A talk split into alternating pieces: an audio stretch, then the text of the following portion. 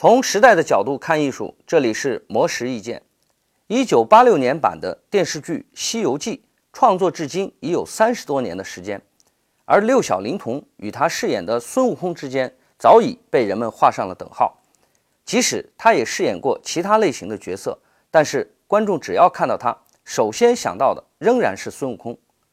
而最近，他正在和美国的电影公司筹拍的 3D 电影《敢问路在何方》。就力图将孙悟空打造成超级英雄。谈及此次的拍摄，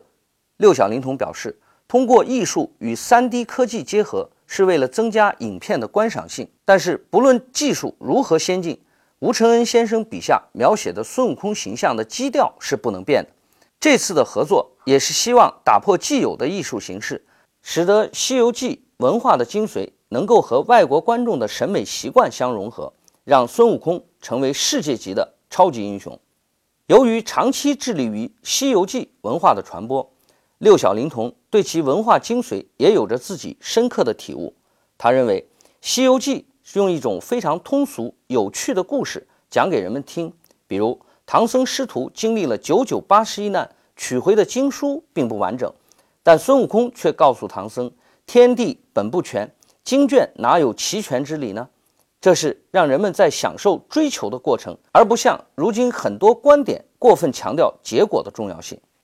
此外，对于荧屏上各种各样的孙悟空形象，六小龄童觉得胡编乱改《西游记》对不起祖宗传下来的文化，将它变成一个爱情故事更是不可思议的错误。而电影《敢问路在何方》